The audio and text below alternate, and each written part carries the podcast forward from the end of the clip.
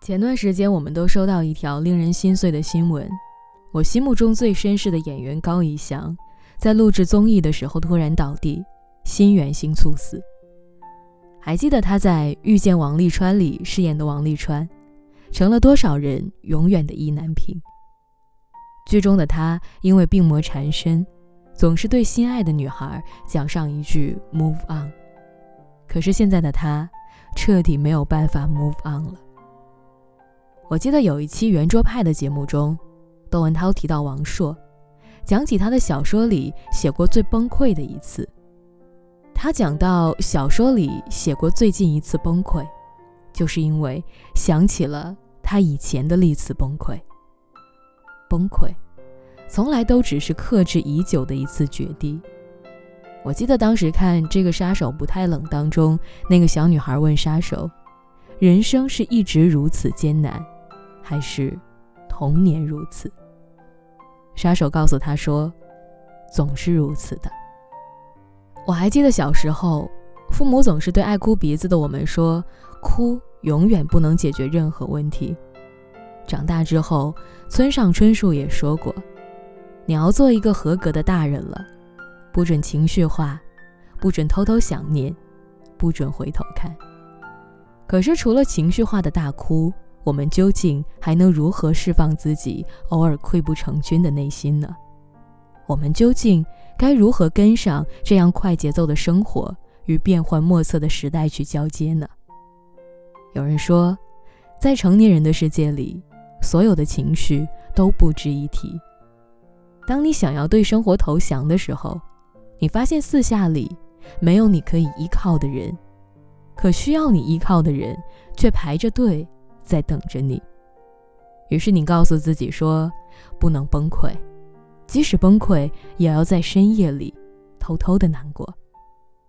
笑，全世界与你同笑；哭，你便独自哭。成年人的委屈从来不能够分担给别人。以前看过一个采访，蔡康永随便问了一句成龙说：‘拍电影累不累啊？’七个字。”成龙听完，哭了整整十五分钟。场控能力和情商如此高的蔡康永，却懵了很长时间，也没有接上话。所以，在这个平凡的世界上，我们谁都不是超人。任何一种还过得去的生活，背后的辛酸，也从来只有自己知道。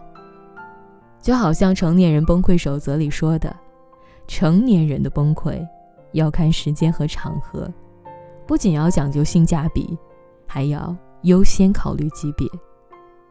所以后来我们连哭，也会哭得深思熟虑，小心翼翼。前段时间看《小欢喜》，有一个场景一直记在我的心里。那个好像什么事儿都不会放在心上的方圆，办完了离职手续，和朋友乔卫东为了散心去喝酒。此时。他突然看到金庸去世的消息，突然间没忍住，崩溃大哭。他喝得醉醺醺的，蹲在自己家的门口不敢进去。他对老婆哭诉说：“我特别难受，你知道吗？金庸怎么就去世了呢？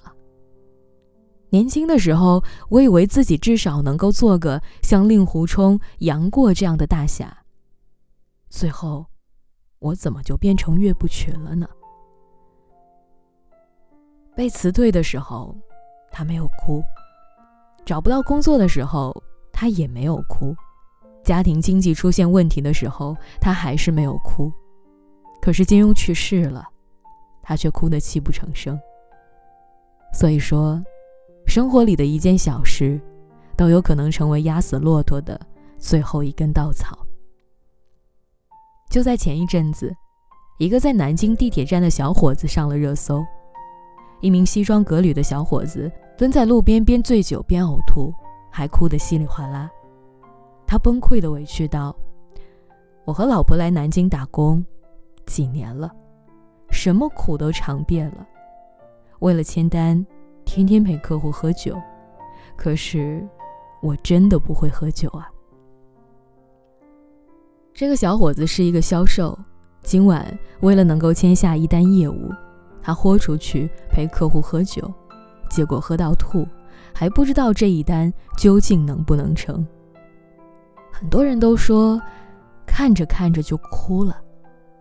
我想，是因为我们在他身上或多或少的看到了自己吧，看到了成年人能展露出来的悲痛，从来都是涓涓细流。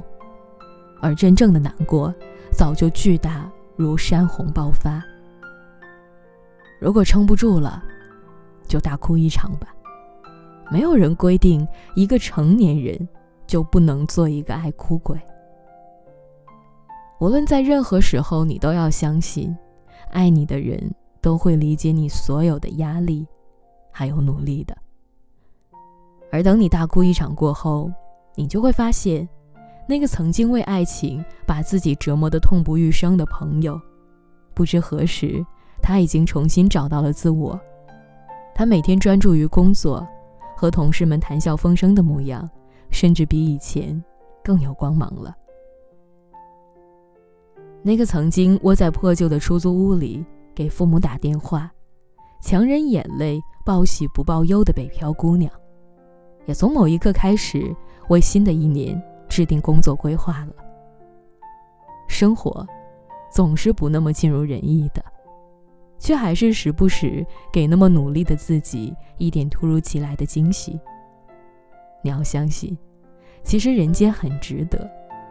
所以我希望你，无论再苦，也别放弃。